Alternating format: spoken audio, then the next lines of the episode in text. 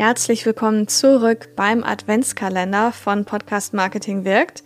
Wenn du jetzt noch nicht weißt, was dieser Adventskalender überhaupt ist und wie der funktioniert, dann hör dir kurz die Episode 49 an, da erkläre ich das alles und dann kommst du hierhin zurück.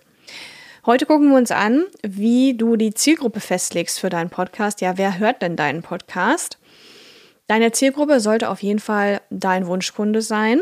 Du solltest auch lieber eine eng gefasste Zielgruppe wählen. Später kannst du da immer noch ein bisschen größer werden in der Nische, also dich ausweiten.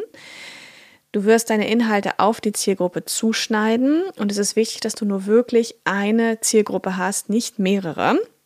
Was wir immer wieder vergessen ist, dass wir selber Experten sind für das Thema und nicht die perfekten Hörer. Deswegen müssen wir uns erstmal diese Zielpersona eigentlich schaffen, um überhaupt zu verstehen, was denjenigen wirklich interessiert und bewegt.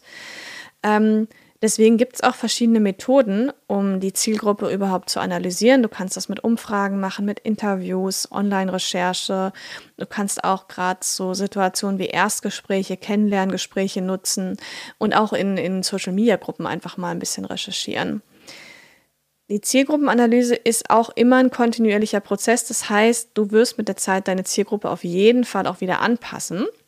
Und was du heute machen sollst, ist, dass du dir das Arbeitsblatt ähm, direkt holst, dort die Fragen mal durchgehst und dann das Thema Zielgruppe festlegen, wer hört deinen Podcast, für deinen Podcast wirklich mal festlegst und fertigstellst.